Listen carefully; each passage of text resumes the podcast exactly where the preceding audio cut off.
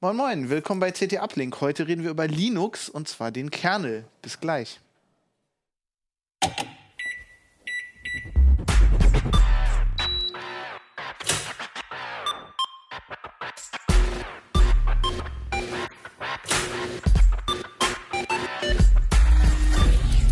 CT Uplink. Moin, äh, willkommen bei CT Uplink. Ähm, ich bin Fabian Scherschel und heute mit dabei. Thorsten Lehmhüs. Und Merlin Schumacher. Und es geht um Linux. Wir machen heute mal wieder was Besonderes. Wir machen ähm, einen monothematischen Uplink. Und zwar äh, dreht es sich heute hauptsächlich um Thorstens Kernel-Log. Oder den Linux-Kernel. Oder den Linux-Kernel. Ähm, und einfach so alles, was wir mal da mal drüber wissen wollten.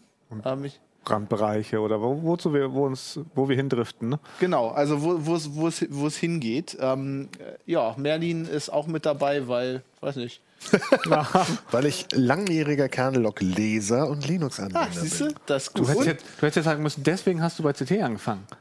Ja, genau, deswegen habe ich bei CT ich wollte angefangen. jetzt eigentlich sagen, weil du einen Kernel-Patch äh, schon mal. Ach so, ja, stimmt, weil ich schon mal einen einzeiligen Kernel-Patch eingereicht habe. Dachte mir was voraus. Ja, Äh, möglicherweise war das noch vor meinem ersten Patch, weil mein erster Das richtiger hast du Patch. jetzt gesagt, dass er alt ist? Nein, nein, nein, aber das klang so, als sei das schon eine ganze Zeit lang her. Mein erster Patch ist noch auch erst so ein, anderthalb Jahre her. aber Was? Ich, ja, ich, ich hatte vor fünf, sechs, sieben, acht Jahren auch mal was für, auch, äh, für einen Sondertasten bei einem Notebook, aber ich glaube, da hat dann jemand anders seinen Namen drunter geschrieben. Und ansonsten bin ich ja mehr die Berichten, der Berichtende über den Kernel und äh, mach, so viel Zeit zum selber mitmachen ist dann auch gar nicht. Ich habe aber trotzdem, ich habe irgendwie gedacht, da steht überall Lebenhüß. Nein, nein. Und bei dir, wie lange war es her? ich glaube, das ist schon vier, fünf Jahre her. Ja. Also, Cool. Alter Hase. Ja, ähm, ich habe gedacht, als erstes fangen wir einfach mal damit an. Ich wollte dich mal fragen, was das Kernel-Log ist. Für Leute, die wie Merlin, also nicht wie Merlin jetzt langjähriger Leser sind.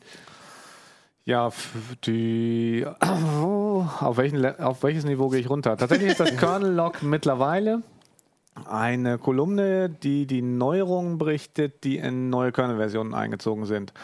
Und die erscheinen ja alle neun Wochen und das ist ja mal äh, neun oder zehn Wochen und das ist ja mal so, mal so viel. Deswegen mache ich das online tatsächlich in mehreren Teilen, damit man erst irgendwie über Storage-Kram und Dateisysteme lesen kann, dann über Netzwerk, damit, wenn ich das nämlich äh, alles auf einmal publizieren würde, dann wäre das so viel Text, dass jeder nur erschreckt wegrennen würde und sagen würde, oh nee, so genau äh, will ich es jetzt doch nicht wissen, so viel Zeit habe ich nicht.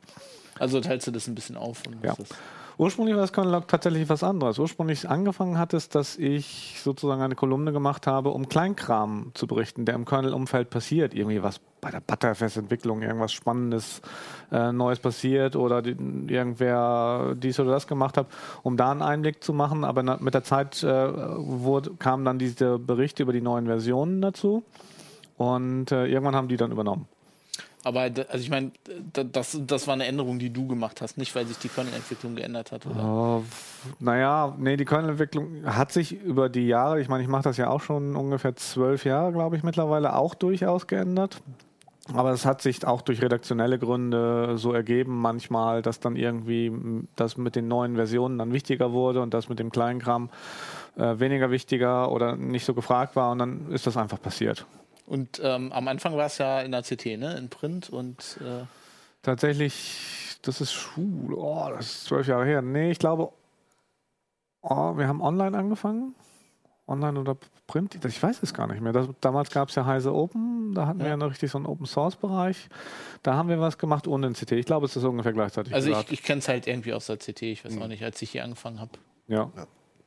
Und ich meine, online macht es ja eigentlich Sinn, ne? Weil es ist ja, es ist ja immer, man weiß ja nicht so ganz genau, wann Linus äh, auf den Knopf drückt. Doch, das kann man tatsächlich äh, relativ gut vorhersehen. Ich sagte eben ja schon alle neun oder zehn Wochen und das hat in den letzten drei bis vier oder fünf Jahren waren es auch tatsächlich immer äh, neun oder zehn Wochen, außer ein oder zweimal, wo es acht Wochen waren. Und jüngst letztens, das war glaube ich bei 4.15, als Meltdown und Spectre waren, ähm, da haben sie mal eine Woche länger gebraucht, weil das ziemlich spät im Entwicklungszyklus kam, ziemlich große Umbauten waren. Dann waren auch die Feiertage zur gleichen Zeit, äh, Neujahr und so und Weihnachten. Und da haben sie tatsächlich dann sich einfach mal eine Woche mehr Zeit genommen. War er nicht auch irgendwann mal tauchen? Ich kann mich an sowas erinnern. Er geht eigentlich regelmäßig tauchen. Ähm, vor allen Dingen mal, ähm, wenn er eh zu irgendwelchen Linux-Konferenzen hinfährt, dass er auf dem Weg dahin oder auf dem Rückweg gern mal irgendwo mit einem Freund tauchen geht, ja. Dann sieht man immer bei Google Plus in seinem Stream, dass da irgendwie Tauch, Tauchbilder von irgendwelchen Fischen auftauchen. Ja. Ich, ich, ich habe das halt so gedacht, weil die, die Mails lesen sich immer irgendwie so, als ob er das, aber es ist trotzdem sehr also tatsächlich, vorhersehbar. Ähm, ist es sehr vorhersehbar. Die Urlaube beeinflussen die Kernelentwicklung eigentlich relativ wenig. Ähm, manchmal ist es so, es gibt da ja zwei Abschnitte in der Kernelentwicklung. Wenn er jetzt meinetwegen 4.16 freigegeben hat, ähm, dann beginnt dann ja die heiße Entwicklungsphase von 4.17 und dann in den ersten zwei Wochen äh, fließen ganz viele Änderungen in den Kernel. Und das macht ihm auch mehr Arbeit, das merkt man auch manchmal. Und wenn er in der Zeit in Urlaub ist, dann kann es sein, dass er diese Phase manchmal ähm, auf drei Wochen ausdehnt. Das ist aber auch schon lange nicht mehr passiert. Oder dass er einfach sagt, ach, 4.16 lasse ich einfach noch eine Woche länger liegen oder äh, gebe ich eine Woche früher frei, damit eben diese heiße Entwicklungsphase nicht in seinen Urlaub fällt. Und ähm, wenn er der, äh, außerhalb der heißen Entwicklungsphase, also wenn diese zwei Wochen vorbei sind, wenn er dann in Urlaub ist, dann setzt er sich offenbar alle jeden jeden Abend oder jeden zweiten einfach mal hin und guckt, es hat, haben die anderen ihm irgendwas zugesendet, was eingepflegt werden muss.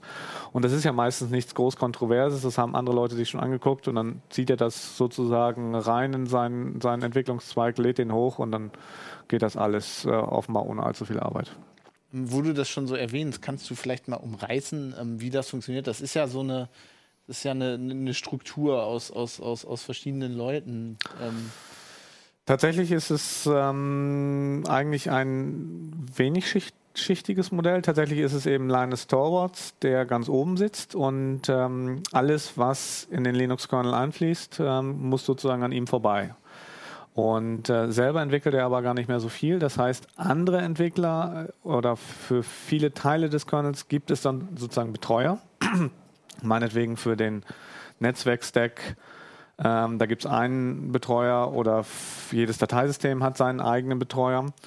Und ähm, die, ähm, das sind dann die Maintainer, Subsystem-Maintainer nennt sich das, genau. Und ähm, die kriegen tatsächlich dann von unterschiedlichen Leuten wieder Patches eingesandt. Die sammeln die sozusagen, diese Subsystem-Maintainer, gucken die auch an, hat die irgendwer reviewed oder die, sie reviewen die selber, sind die eigentlich gut genug für den Kernel oder so. Und ähm, dann sammeln die die und in dieser heißen Entwicklungsphase, diesem Merge-Window, schicken die das an, an Linus Torvalds. Und das ist tatsächlich ähm, äh, so, dass er dann eigentlich sich vieles gar nicht mehr anguckt, weil er diese Subsystem-Maintainer auch ja gut kennt und weiß, auf wen er sich verlassen muss, äh, auf wen er sich verlassen kann oder weiß, wo er nochmal ein bisschen genauer hingucken muss. Und äh, das heißt, einige Sachen pflegt er einfach so ein und wenn da irgendwas Neues um die Ecke kommt, was halt noch kein Subsystem-Maintainer hat oder was dann sozusagen mit der Einreichung einen bekommt, da guckt er dann manchmal genauer hin. Oder wenn ihm im, in diesem Git-Merge-Kommentar, das ist bei diesen, wenn, wenn diese Subsystem-Maintainer das sammeln, dann schreiben die immer dazu, was ist das Wesentlichste an den Änderungen. Da guckt er durchaus mal rein und wenn er da irgendwas findet, was er irgendwie spannend findet oder was ihm missfällt, dann guckt er durchaus genauer hin. Ähm, da, also bei, bei dir, äh, also du, also der, der, was der, war das für ein Patch? Wie, wie ist das bei dir gelaufen? Also ich hatte, es ging um eine Sondertaste an einem alten Laptop von mir, den ich ja, wo ich ein, der Patch war eine Zeile lang, also völlig unspektakulär. Ich hatte das dann über ähm, Launchpad von, von äh, Canonical für Ubuntu als äh, Patch eingereicht und dadurch ist das dann irgendwie in den Upstream-Kernel gewandert und ich bekam dann immer mal wieder E-Mails mit so, ja, ist jetzt irgendwie da reingepflegt worden und da reingepflegt worden und dann schrieb irgendjemand, ja, ist das okay, wenn das äh, so reingepatcht wird, kann ich das so abzeichnen? Und ich gesagt, ja, alles in Ordnung. Und dann ist das irgendwann im Kernel gelandet. Ja, tatsächlich, dass es über die Bug-Tracker geht, glaube ich, passiert eher selten. Mhm. Es kommt vor, aber tatsächlich ist es so, also ich hatte, tatsächlich war, war es mal bei einem CT-Test, dass ähm, mir irgendwas aufgefallen ist, dass auch irgendwie mit Sondertasten oder mit dem Touchpad irgendwas war. Das war vor einem Jahr bei dem Test von Notebooks. Und ähm, um tatsächlich auch mal einen Artikel darüber zu schreiben, was man in so einem Fall machen kann oder wie man diese Kernel, diesen Fehler beseitigen kann, indem man den Kernel-Entwickler einen kleinen Patch schickt, habe ich dann tatsächlich einen kleinen Patch geschickt.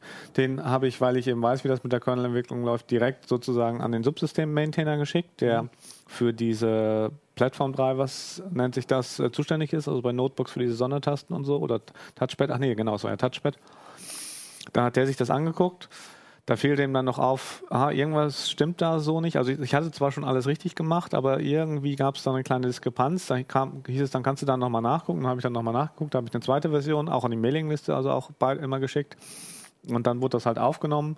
Und dann hat halt der Subsystem-Maintainer das, ähm, glaube ich, an Torvalds geschickt. Beziehungsweise in diesem Fall war es, glaube ich, noch so, dass es manchmal noch einen Zwischensubsystem-Maintainer gibt. Also gerade Netzwerkbereich ist riesig. Wenn das so groß ist, ne? Ja. ja. Da gibt es halt einen Oberguru, wenn man so will. Aber dann gibt es dann für WLAN-Treiber einen einzelnen, ähm, der, der da die Oberhoheit hat. Und um die größeren Treiber gibt es auch einzelne Leute und die schicken das sozusagen an den Mittelsmann, an den Subsystem-Maintainer und der schickt es dann erst weiter. Mhm.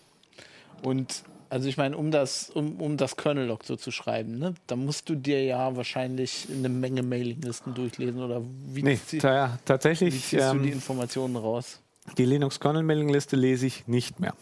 Tatsächlich, ähm, wie gesagt, das Kernel-Log ist ursprünglich entstanden eben als eben so Kleinkram, der mehr auf der Mailingliste äh, begegnet ist. Zu der Zeit habe ich hier im Haus noch in der Hardware-Abteilung gearbeitet und da waren wir in einem Gebäude, wo praktisch alle Hardwerkler im Erdgeschoss waren und die Softwarefraktion inklusive der Linux-Fraktion im ersten Stock. Und alle Hardwerkler kamen äh, zu mir, weil ich der Einzige sozusagen im Erdgeschoss war, der so richtig wusste, wie das mit Linux funktioniert. Das heißt, die haben mich dann immer gefragt, geht das unter Linux? Können wir da irgendwie einen Satz zu in unseren Artikel reinschreiben? Und die Fragen kamen dann so viel, dass ich gemerkt habe, es lohnt sich, die Kernel-Mailingliste zu lesen um mitzukriegen, was da passiert. Und ähm, da hat sich die Kernel-Entwicklung halt schon geändert. Das waren früher eher so 200, 300 Mails am Tag. Ich weiß nicht, wie viel es im Moment sind, aber es geht, glaube ich, mittlerweile eher so in die 500, 600. Und, oder vielleicht noch mehr. Außerdem ist das Ganze auch mehr auf Subsystem-Listen gewandert oder so. Das heißt, da den Überblick zu behalten, ist schwierig. Und da sich das Kernel-Log auch gewandelt hat, gucke ich tatsächlich mittlerweile primär ähm, die Änderungen ein, die an die Linus Torvalds in den, in den Entwicklungszweig einpflegt. Also Commits. Commits, genau. Linus. Und das sind halt ähm, alle neun oder zehn Wochen so zwischen 12.000 und 15.000. Auch die, auch das hat sich geändert. Am Anfang, als ich das vor zehn, fünf Jahren gemacht habe, da waren es eher noch so acht bis zehn, manchmal 11.000. Aber das sind halt ein bisschen mehr geworden. Damals habe ich ähm, wirklich fast noch jedes Subjekt gelesen. Dieser Tage ist es halt auch so viel, dass ich ähm, so ein paar Tricks habe, um das Interessante zu finden, was sich getan hat. Und äh, ich gucke zum Beispiel, ändert der Patch die Dokumentation, weil alles, alles, was irgendwie dokumentiert wird, ist halt typischerweise wichtig. Ähm, bringt es ein neues äh, Konfigurationssymbol, das heißt irgendwas, was man bei der Kernel-Konfiguration, also beim Kompilieren gefragt wird, äh, dass man das einschalten muss, weil das ist typischerweise irgendwas Neues oder oder solche Sachen. Ich gucke manchmal auch, ob es neue USB- oder PCI-IDs äh, dabei sind oder und da kann man halt sehen, ob neue Hardware unterstützt wird oder und große Patches sind natürlich typischerweise auch eher interessant. Und ja, so ich behalt, behalte ich dieses, dieser Tage den Überblick, was sich tut. Aber ich gucke natürlich auch noch auf die Kernel-Mailing-Liste, aber tatsächlich äh, bin ich da fast wie, wie manch andere Journalisten, dass sie einfach nur noch gucken, was schreibt Linus Torvalds eigentlich. Wann schreibt Linus rum? Ja, ganz so ist es nicht, aber ich habe tatsächlich auch einen Filter dafür. äh, nicht, nicht für nicht fürs Schreien, sondern einfach nur um zu gucken, was er sagt, wo er sich, wo er hinguckt, weil das ist dann ja doch meistens auch irgendwas Wichtigeres. Aber ich habe auch noch einen, äh, noch einen, Filter für einige andere Leute, die wichtig sind, sozusagen. Das klingt ziemlich ausgefeilt. Ja. Ähm. Ja, es ist. Äh, hat sich so ergeben, genau. Macht dir das Spaß? Machst du das gerne? Ähm, Ist Ja, ja, es ist- blöd, wenn er Nein sagt. also ich meine, ich, ich, ich stelle mir das unheimlich, unheimlich kräftezehrend vor. Es ist tatsächlich sehr kräftezehrend. Was da sehr hilft, ist gerade beim Conlog, merkt, sieht man online in den Kommentarspalten immer in den Foren, dass sich die Leute sehr dafür bedanken, weil sie auch wissen, wie aufwendig das ist. Hey, das Und wäre es, meine nächste Frage. es, es, ist, es ist auch kräftezehrend. Und ich habe manchmal es bereut, es angefangen zu haben, weil das ist dann so irgendwie eine Kernel-Version auslassen geht nicht. Das Problem ist, gerade das passiert unter Umständen. Für, für, für 4.17 habe ich die Berichterstattung noch nicht anfangen können, weil ich erst ein bisschen krank war, gar nicht so lange, aber ähm, so ein bisschen, drei Tage oder so. Und dann war plötzlich ein Artikel fürs Heft, dann kam das Ubuntu, äh, worum sich irgendwer kümmern muss. Das blieb dann auch an mir hängen. Ubuntu, äh, das neue, war, musste dann auch gewürdigt werden. Jetzt habe ich schon wieder was Größeres an der Backe. Das heißt, ich komme wahrscheinlich erst zu dem neuen Kernel kurz bevor er fertiggestellt wird. Und das wird alles ganz schön knapp diesmal. Das heißt, da wird es diesmal leider wohl keinen Mehrteiler geben, sondern einfach nur einen Artikel, wenn der Kernel erscheint. Und selbst das könnte knapp werden, wenn, wenn diesmal so eine Version ist, die, die nach acht Wochen schon erscheint. Es ist ja irgendwie im Journalismus immer so ein bisschen so, ne? Dich interessiert irgendwas, dann schreibst du darüber und dann ist es irgendwie an der Backe. Ich meine, vor allem bei sowas, ich, ich stelle mir das so vor, das ist ja schon so ein bisschen so eine, so eine Chronistenpflicht, so, Genau. ne? die du jetzt so Ja, ja. irgendwie hast. Es gab, da- gab das Kernel-Log auch ja mal auf äh, Englisch, auf äh, The Age früher kann mich mal. noch dran erinnern. Und genau, das ist mittlerweile auch ja schon vier oder fünf Jahre her, dass es eingestellt wurde. Und tatsächlich sprechen mich immer noch Leute aus dem englischen Bereich an, ob das nicht mal irgendwann wiederkommt, ob wir das nicht mal in Englisch wieder Ich machen habe können. lustigerweise auch noch, also jetzt nicht für den Kernel-Log, aber lustigerweise Open Source Leute, die, die, die sagen, die, die vermissen die Age. Das war auch, glaube ich, wegen viel von deinem Content damals. Wegen dem Kernel-Log. Ich, es gibt so, so ähnliche Sachen. Es gibt da eine Webseite, die ich nicht ganz so gerne er- erwähne, weil sie mich manchmal ein bisschen an die Bild-Zeitung erinnert. Die berichtet auch relativ zeitnah über Änderungen, die in den Kernel einfließen, beziehungsweise sie, tut, sie berichtet eigentlich schon drüber, noch bevor die Änderungen eingeflossen sind. Ich glaube, wir wissen alle, wen du meinst. ja. Dann gibt ähm, also da kann man, da kann die englische Welt gucken. Was aber wirklich eine gute Quelle ist, ist äh, lwn.net, Linux Weekly News. Ähm, da beziehe ich auch ziemlich viel meiner Hintergrundinformationen her, ähm, wie, was sich beim Kernel tut oder wie ein Feature funktioniert. Ähm, ohne die könnte ich meine Arbeit tatsächlich auch nicht machen. Ähm, weil sich in so ein Kernel-Feature einzuarbeiten, das dauert, das ist auch ähm, selbst wenn ich nur die LWN-Net-Berichte leben muss, ist es schon kompliziert, es dann auch noch zu verstehen und dann auch noch so zu schreiben, dass Normalos äh, äh, es halbwegs verstehen. Äh, das ist sehr, sehr schwer. Woher bei so Normalos meinst du dann so Leute wie mich? Obwohl das ja auch nicht wirklich ein Normalo ist, aber ich Also an ähm, Normalos würde ich jetzt nicht sagen, den. Linux-Einsteiger, aber ich den technisch Interessierten, Ja. so wie ich mir den CT-Leser vorstelle, dass der das versteht. Ähm, ich erkläre dann jetzt nicht irgendwie, wenn ich über ein Dateisystem schreibe, was ein Dateisystem ist, also das setze ich dann durchaus voraus. Äh, aber so im Groben und Ganzen versuche ich den Leser halt da abzuholen, so, so gut abzuholen, wie es geht, ohne die Leute zu nerven, die sich ein bisschen auskennen. Das ist immer so eine Gratwanderung, aber das ist bei Texten immer so. ja klar. Ähm, du hast schon so ein bisschen angesprochen, ne? dass, dass du da durchaus Leser, Leserfeedback für Chris. Genau, es gibt im Foren eigentlich ziemlich häufig Danksagungen. Es gibt auch immer mal äh, Leute, die äh, mich dann auf Konferenzen zu einem Bier einladen, irgendwie aus dem Nichts, äh, was ich eigentlich, wo ich dann immer so ein bisschen Gratwanderung denke, weil eigentlich ich werde ja dafür bezahlt, dass, ähm, dass ich es mache, aber andererseits denke ich, Komm, Bier kann man mitnehmen. ja, ein Bier kann man mitnehmen. Außerdem ist es tatsächlich so, die Recherche läuft auch zu einem äh, nicht äh, kleinen Teil in der Freizeit. Dann denke ich immer, das ist dann der Ausgleich für die Freizeit, die ich da investiere. Also, ja. Also es wird, wird schon gedankt äh, bei, bei den Lesern. Es kommt, glaube ich, ganz gut an, ja. Das ist doch schön. Wie, Ja. wie, ich meine, du hast das ja eine, hast du das gelesen, bevor du bei Heise warst? Ja, ja, äh, regelmäßig. Also Kernel-Log war. Interessant fand ich mal. Ah, okay, interessant fand ich mal, dass tatsächlich ein Kollege, der für die Mag I schreibt, mich mal angesprochen hat, also bei, hier im Haus oder irgendwie bei irgendeiner Veranstaltung und sagte, ich lese dein Kernel-Log auch immer. Ich so, hä?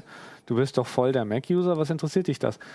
Ja, sagt er, man kriegt einfach so mit, Was was, was, sich für, für Techniken in, der, in, in der Welt entwickeln. Ähm, und ähm, da habe ich mich tatsächlich auch mal bei einen anderen Kollegen ähm, sehr geärgert. Ähm, jetzt muss ich, muss ich vorsichtig sein, dass das nicht nachrecherchierbar ist, wer das war. Der hat dann tatsächlich über ähm, Verbesserungen am Netzwerkstack von Windows geschrieben, einen ein oder zwei Seiter. Und ähm, was die da mit für Tricks machen und dies und das. Und äh, ich doch, ja, okay, okay, ja, das, das, das. Alles alter Scheiß. Das, hat, das macht der Kernel schon seit zwei Jahren, das macht der Linux-Kernel seit einem Jahr, das hat der Linux-Kernel erst letztens ge ge äh, äh, gelernt und das wurde gar nicht erwähnt.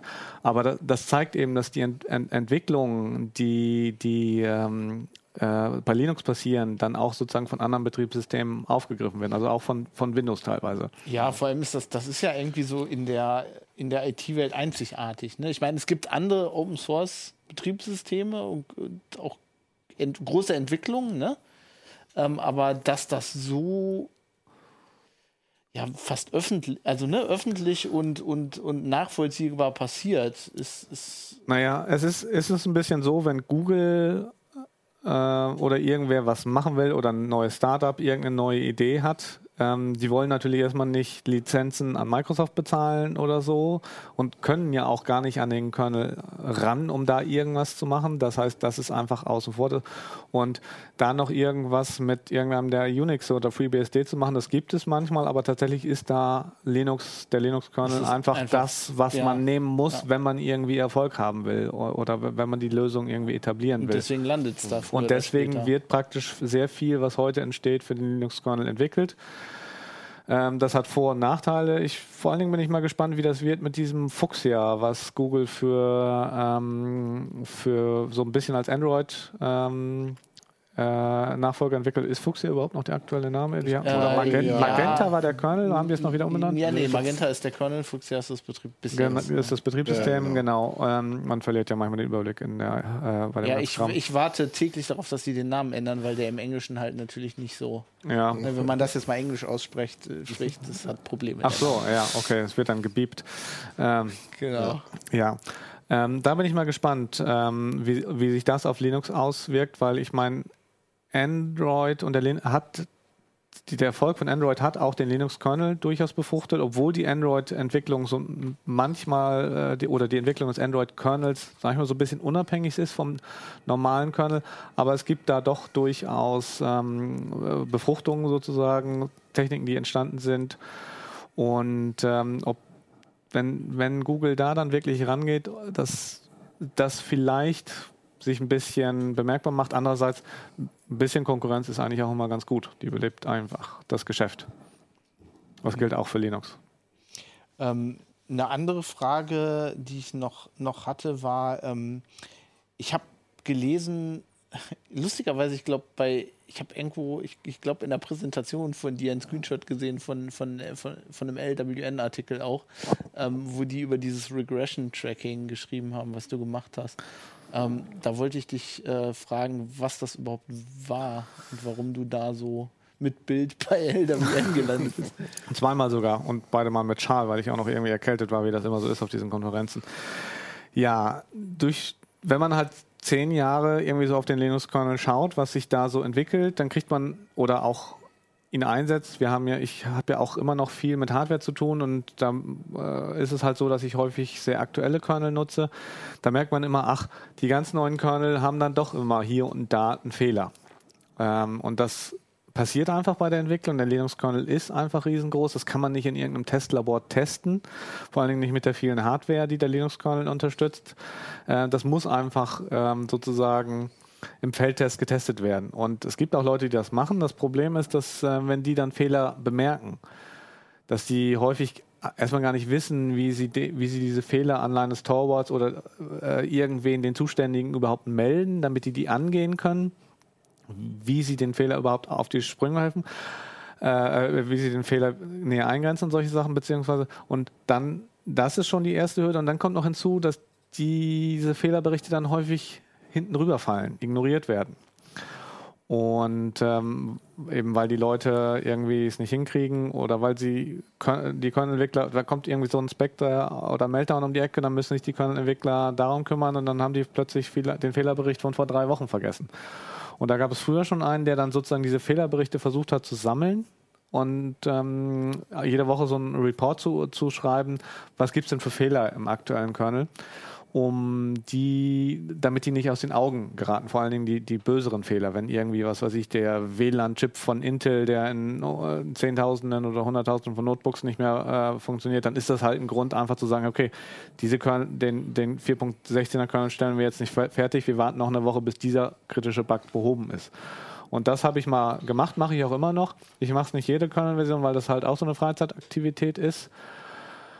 Und ähm, ich würde eigentlich auch gern mehr machen, aber die Woche hat nur 168 Stunden und äh, mein Hauptjob ist halt hier und ähm, da hakt es einfach. Äh, da muss man einfach manchmal Kompromisse machen, aber es macht dann auch Spaß, da auch einfach auch mal einen Einblick zu kriegen und dadurch lernt man die Leute halt auch kennen. Dadurch war ich dann plötzlich in, in einem Raum mit den 30 wichtigsten Kernel-Entwicklern und durfte denen das einfach mal vorstellen und so die Überlegungen, wie man das weitermachen könnte.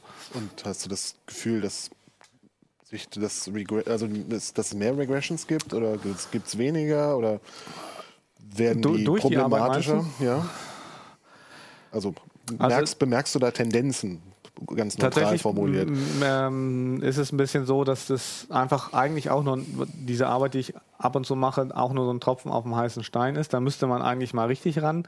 Aber das ist so ein typischer, typischer Problembereich. Das wissen alle, dass das eigentlich jemand machen müsste aber dann nimmt keine Firma irgendwie, profitiert da so direkt davon, dass sie dafür Geld in die Hand nehmen und irgendwen anstellen oder so oder ähm, irgendwie Entwickler sagen, okay, 50 Prozent deiner Zeit investierst du da jetzt äh, auf Kernel-Qualität oder so. Deswegen bleibt das halt so ein bisschen auf der Strecke und deswegen ist es einfach so, dass da noch viel mehr nötig ist und die Zahl der Regressions ist schwer zu greifen bei sowas wie dem Kernel mit 12.000, 14.000 Änderungen jedes Mal, da sind immer was dabei. Ähm, ich muss gestehen, ich hatte gestern gerade gedacht, eine Zeit lang hatte ich es tatsächlich so, dass ich, äh, ich setze auf meinem privaten Notebook und auch hier bei der Arbeit eigentlich immer den aktuellen Entwicklerkernel ein, sobald er aus der äh, heißen Entwicklungsphase raus ist. Und tatsächlich war bei jeder Version irgendwas, was mir um die Ohren geflogen ist. Dann war irgendwie WLAN ging nicht mehr, war mal oder irgendwie Tastaturbeleuchtung. Nicht, meistens nichts Schwerwiegendes, manchmal auch das, aber ähm, das habe ich dann teilweise selber gemeldet. Und äh, da äh, ist es tatsächlich so, in jüngster in letzter Zeit ist mir das nicht mehr so passiert. Das könnte aber auch schlicht und ergreifend daran liegen, dass diese, diese Hardware, die ich hatte, jetzt einfach ein bisschen verbreiteter ist und dass andere Leute diese Fehler früher bemerken und ähm, sozusagen, dass sie korrigiert werden, bevor das in dem Hauptentwicklungszweig auf, auf, auftritt. Aber ist schwer zu sagen. Also da ist auf jeden Fall viel, was besser laufen könnte. Jede Distribution hat einen deutlich besseren QA-Ansatz äh, ähm, als der Linux-Kernel Upstream. Mhm. Und eigentlich hätten die Distributionen an sich eigentlich ein großes Interesse daran mitzuhelfen, die, die Qualitätssicherung zu betreiben beim Upstream-Kernel, äh, weil das ist ja natürlich der Kernel, den sie irgendwann wieder in ihre Distribution aufnehmen. Äh, aber das machen sie halt nicht oder nur so mäßig. Und tatsächlich versuche ich immer dafür zu werben, dass eben äh, die Leute mehr Leute praktisch diese ähm, Vorabversionen, diese RC-Kernel nennt sich das, ein, einsetzen, einfach auf ihrer täglichen Hardware. Ich habe darüber tatsächlich auch einen Vortrag gemacht, dieses Jahr auf dem Chemnitzer Linux-Tagen, der ist auch abrufbar, um, sie, um die Leute tatsächlich zu motivieren, hey, benutzt einfach mal so einen RC-Kernel, so eine Vorabversion, um zu gucken, ob euer WLAN noch geht, euer VPN oder was auch immer ihr macht. Es gibt so viele Dinge, die man mit Computern machen kann und so viel Hardware da draußen. Das kann eben niemand testen in irgendeinem Labor. Das muss einfach im Feldtest getestet werden. Und deswegen versuche ich die Leute da so ein bisschen zu motivieren. Aber das Problem ist auch, gleichzeitig weiß ich, ich habe sie vielleicht motiviert, das zu machen und dann kriegen sie einen Fehler und dann wissen sie eigentlich noch nicht mal, wie sie ihn melden müssen, weil die Meldeinfrastruktur so schlecht ist. Es gibt da eine Bugzilla äh, ähm, äh, äh, auf kernel.org, also so ein Bug-Tracker, wo man Fehler melden kann.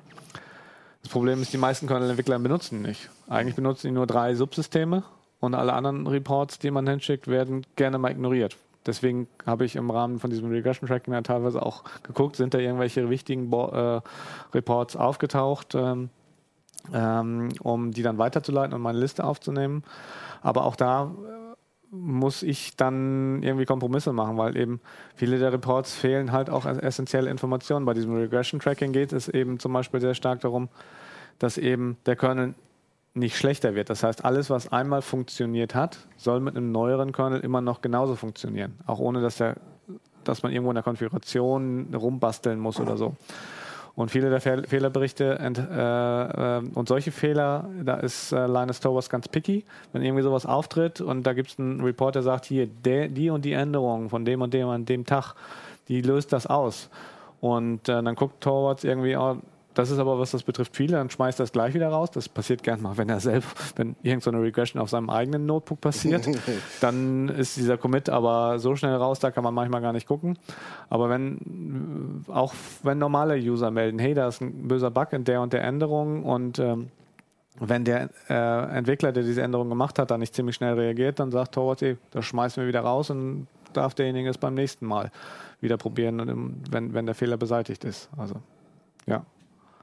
Also dafür ist es halt wichtig, eben Regressions von irgendwelchen Fehlern zu unterscheiden. Mhm. Weil Fehler hat der Kernel tausende. Ich vergleiche das gerne mal mit einem Haus. Irgendwie, wenn man ein Haus von einem äh, entfernten Onkel oder den Großeltern, die verstorben sind, äh, erbt, ähm, die Fehler, die da sind, mit denen muss man sich arrangieren. Die die sind halt da, man kriegt es halt geschenkt. So ähnlich kriegt man ja auch den Linux-Kernel geschenkt. Aber wenn man sich dann einen Handwerker ranholt, der irgendwie die Spüle repariert in der Küche oder so und äh, ähm, drei Tage später funkt, äh, ähm, tropft der Wasserhahn oder irgendwie sowas, dann würde man ja auch sagen, hey Handwerker, komm doch mal her, das hast du scheiße gemacht, da, äh, und da musst du ran. Und so ähnlich ist es bei der Kernelentwicklung auch. Das heißt, wichtig ist da wirklich, wenn man Fehler zwischen Regressions und äh, fehl normalen Fehlern zu unterscheiden. Mhm. Ähm, um mal ein bisschen umzuschwenken, ähm, wo, wo würdest du sagen, ist denn im Moment so der Schwer Schwerpunkt bei der Kernel-Entwicklung? Also was sind so aktuelle Hotspots? So einen richtigen Schwerpunkt gibt es ja eigentlich immer nicht, weil in gewisser Weise macht ja einfach jeder, was er will.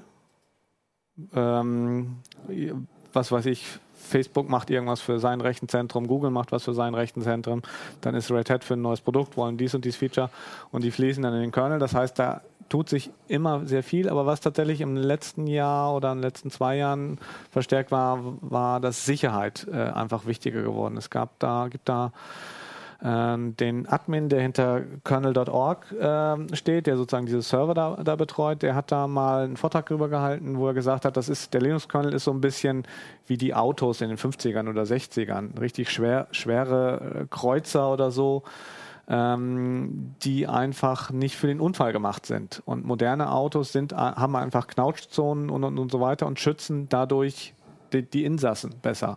Und diese Entwicklung von, von früheren Autos zu modernen Autos, äh, in so, so einer ähnlichen Entwicklung befindet sich auch der Kernel gerade.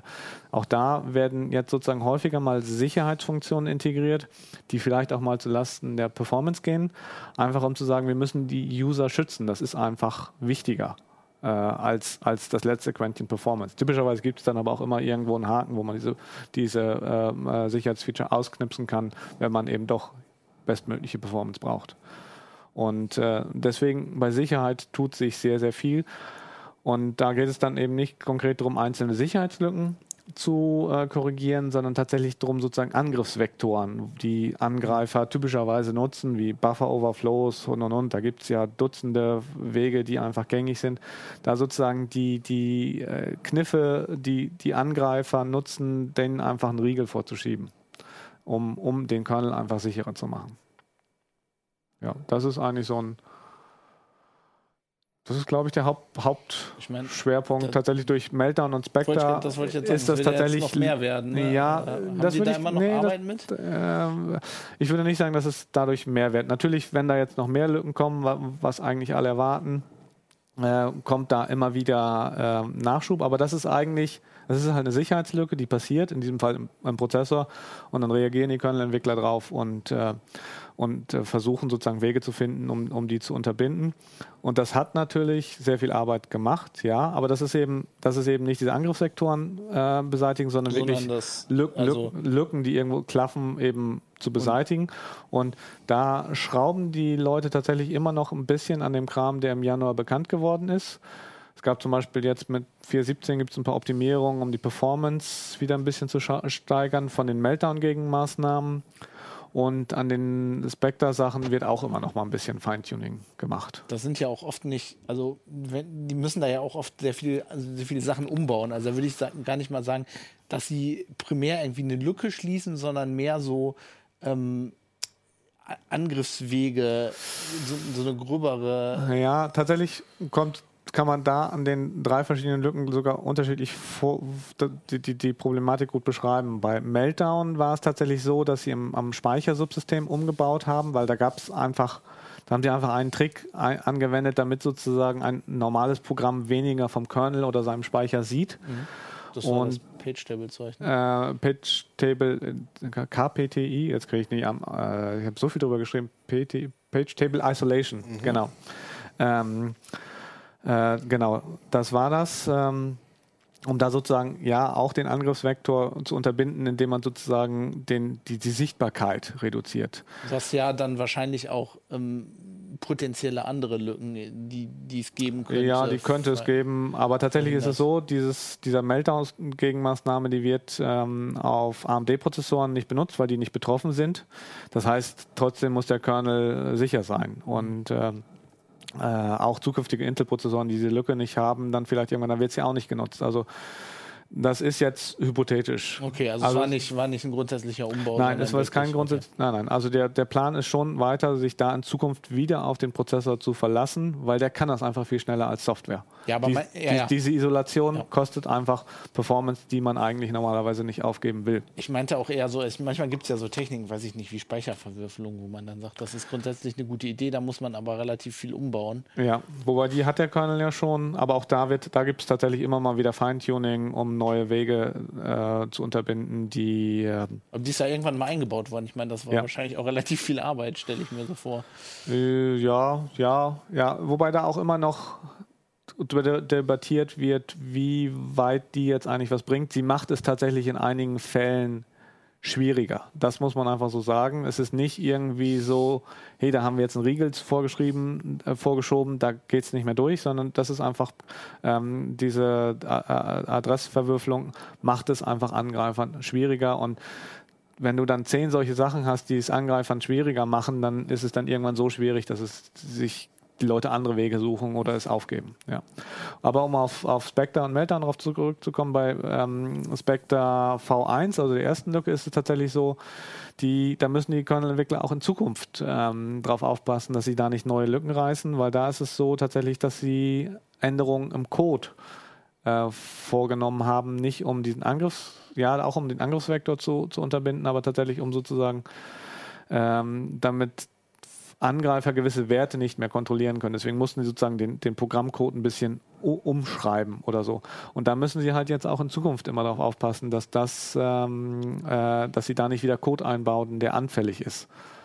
Und ähm, mit Spectra, also heißt, das ist ein fortlaufender Prozess und äh, die, der, die zweite Spectra-Variante, ähm, da ähm, war, haben sich die Kernel-Entwickler auch sehr schwer getan mit, der, äh, mit dem Stopfen weil einfach die Details erst bekannt, so richtig erst bekannt wurden, als die Lücke bekannt wurde und dann mussten, gab es tatsächlich im Wesentlichen zwei verschiedene Lösungen da, ähm, um, die, um diesen Angriffsweg abzubiegen sozusagen.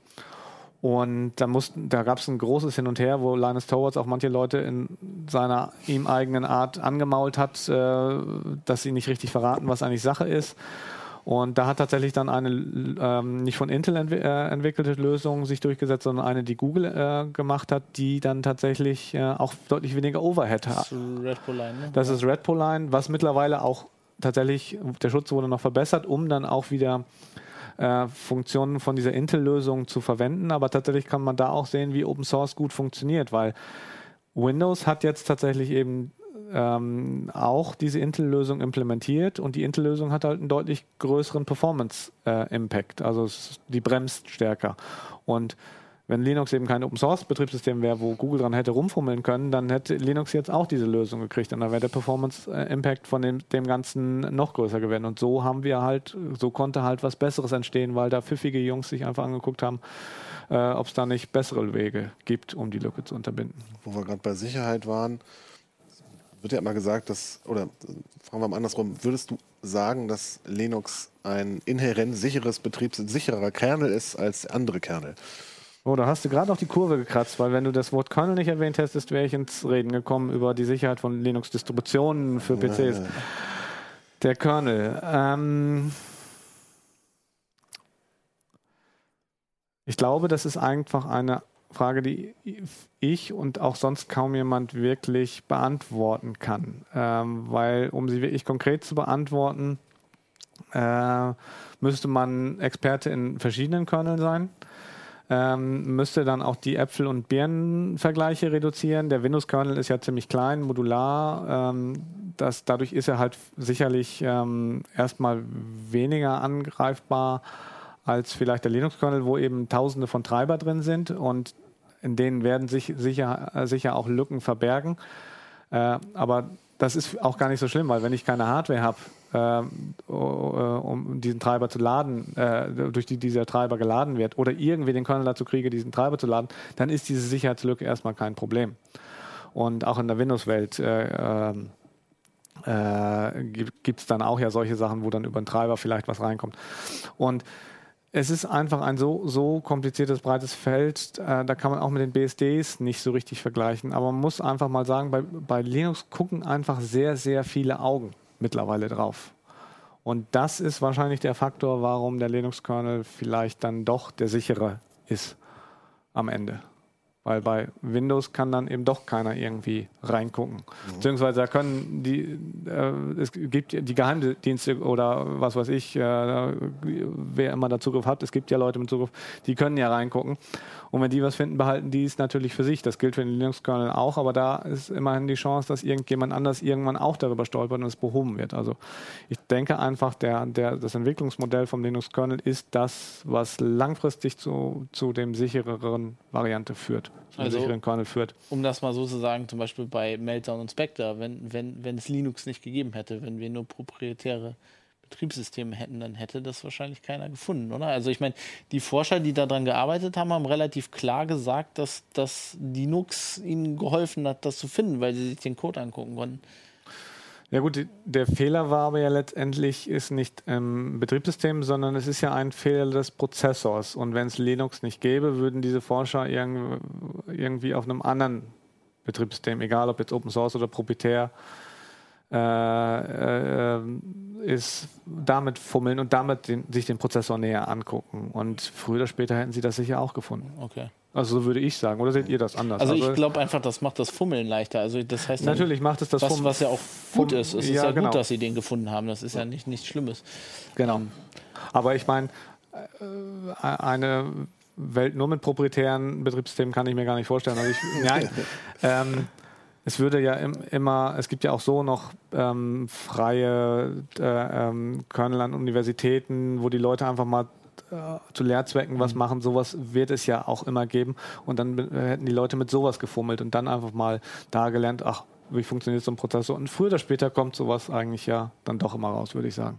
Also ich glaube auch eher bei, bei, wenn man sich so ähm, Sicherheitslücken grundsätzlich anguckt, dann ist ja auch eigentlich das Endbetriebssystem am Aus, also das ist doch viel ausschlaggebender als der Kernel, oder? Ich meine, da gibt es ja zum Beispiel so große Unterschiede zwischen Linux-Distributionen.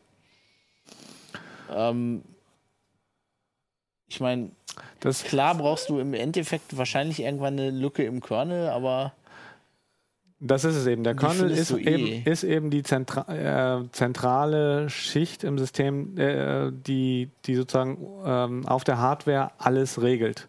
Das heißt, wenn du irgend und auch sozusagen ja die, die Programme voreinander ab, ab, abschottet.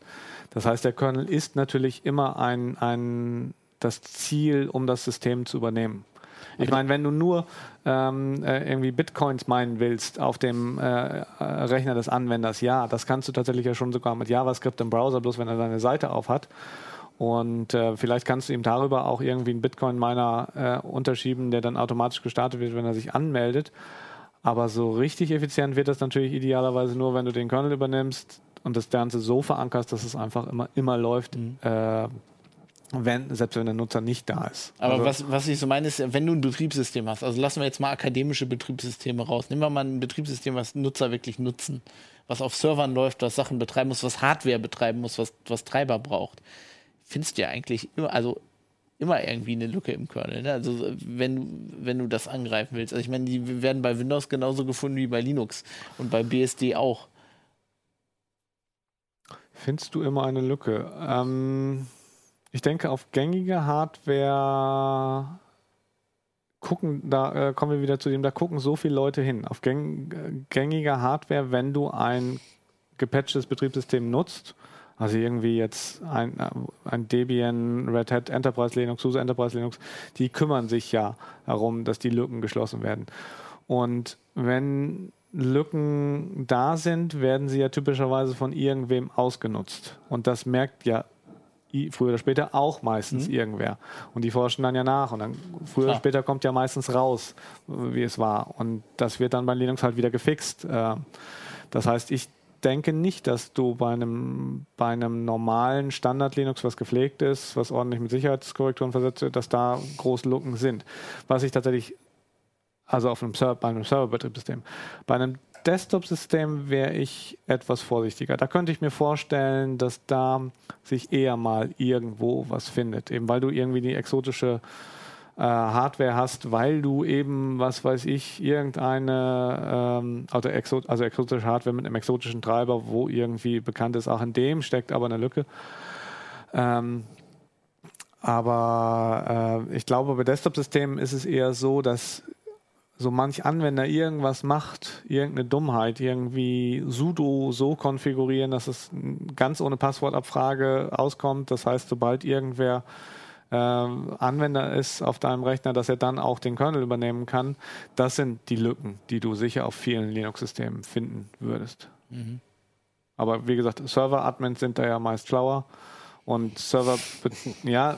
Man sieht auch sag, immer wieder das Gegenteil sag, in meinem Job. Ich habe ja nicht gesagt, dass wir alle Server ja, schlauer sind. Ja. Wir sind alle nur Menschen, aber ähm, die überlegen sich das besser. Also gerade vor allen Dingen eben die Facebooks und Googles dieser Welt, die eben natürlich auch äh, Angriffsziel sind, ähm, äh, primäres, die gucken da schon genau hin. Bevor wir äh, zum Ende kommen, hätte ich noch eine Frage. Du hast ja gesagt, du baust ja, du baust ja selber auch Kernel, also nimmst den RC-Kernel und. Äh Ta ja, tatsächlich ähm, habe ich angefangen, äh, ich hatte ja eben mal gesagt, ich versuchte Leute zu motivieren, das zu machen. Das heißt, ich habe angefangen, weil ich aus dem Fedora-Umfeld kam, komme und mich für Kernel interessiert habe, habe ich gesagt, okay, ich nutze jetzt mal ein Fedora-Paketbauwissen und baue einfach diese RC-Kernel eben genau so als Vanilla-Version ohne zusätzliche Patches, sodass Fedora-User sie einfach über den Paketmanager einfach einrichten können, ganz normal betreiben können, wie den Standard Fedora Kernel. Und ähm, die Kernel lade ich dann hoch in so ein Repository und tatsächlich beziehe ich dann meine Systeme, äh, holen sich die Kernel da auch raus. Und tatsächlich mache, ist das gar nicht so viel Arbeit. Ich nehme eigentlich die Pakete von Fedora, deaktiviere das Patchen, kompiliere das einmal, lade das wieder hoch und fertig. Und das heißt, äh, selber Kernel konfigurieren oder so mache ich auch nicht. Das ist mir zu aufwendig. Und tatsächlich hat ähm, Linus Torvalds letztens kürzlich auch in der Mailingliste gesagt, auch er hat keinen handoptimierten Linux-Kernel oder so, was wahrscheinlich viele annehmen würden, also keine handoptimierte Kernel-Konfiguration mit, mit irgendwie den Treibern genau auf sein System zugeschnitten, sondern er hat tatsächlich auch die Fedora-Konfiguration als Basis genommen und vieles deaktiviert, was er einfach nicht braucht. Da gibt es so ein, so ein Make-Target, das nennt sich Local Mod Config, da kann man das einfach, das macht deaktiviert den Kram automatisch. Und von der, da, von der Konfiguration ausgegangen hat er dann tatsächlich sozusagen immer mal was anderes neu aktiviert. Also das ist eigentlich auch ein guter Weg, um zu einem Kernel zu kommen, der gut funktioniert. Ich hatte vor ein paar Tagen einen Laser, der hatte, glaube ich, ich bin mir nicht sicher, aber es sah so ein bisschen aus, als hätte er auch eine über Jahre gepflegte Kernel-Konfigurationsdatei. Aber da ist es dann ganz, ganz schnell mal so, dass man plötzlich irgendeine wichtige Sicherheitstechnik, die entstehen ja manchmal, wir sind am Anfang standardmäßig deaktiviert, später werden sie in der Konfiguration standardmäßig aktiviert, dass man die dann äh, irgendwie äh, gar nicht aktiviert hat. Und das ist, das sind dann die Gefahren. Deswegen äh, ra rate ich dann auch eher davon ab, selbst kompiliert oder den Kernel selber zu kompilieren, sondern sich da lieber auf das Know-how von anderen zu verlassen. Lässt du dann auch die Finger von proprietären Treibern? Benutzt ja. du die? Ähm, Im Testumfeld benutze ich sie, äh, aber ich äh, äh nutz, lasse sogar die Finger von proprietärer Software. Ich wollte letztens wollte ähm, sagte jemand hier, nutzt mal die und die Office Suite, die, das, die ist proprietär, kommt, äh, das, die gibt es sogar als RPM, die sollte unter deinem Fedora funktionieren und dann habe ich tatsächlich das erste, was ich gemacht habe, ist äh, mit diesen RPM-Paketen, da gibt es Skripte, die ausgeführt werden. Und das war so ein langes Skript, was irgendwie so an meiner Distribution rumgefummelt hatte, hätte, wo ich sagte, eh, nee.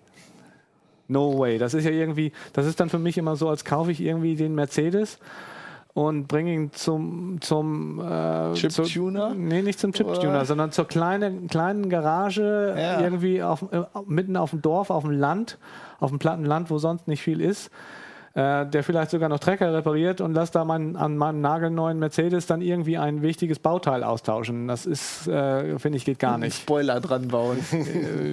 Oder das, ja. Einen alten Trecker-Spoiler. Ja.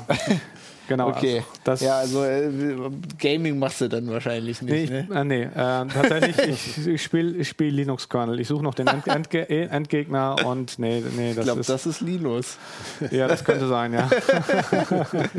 das ist, da musst du irgendeinen irgendein Sicherheits technischen Patch einbringen, von dem du weißt, dass er ihn nicht mag. Also ich habe tatsächlich, das habe ich tatsächlich auch schon geschafft, dass ich einen Patch eingebracht habe, den er gesagt hat, nee, den nehme ich nicht.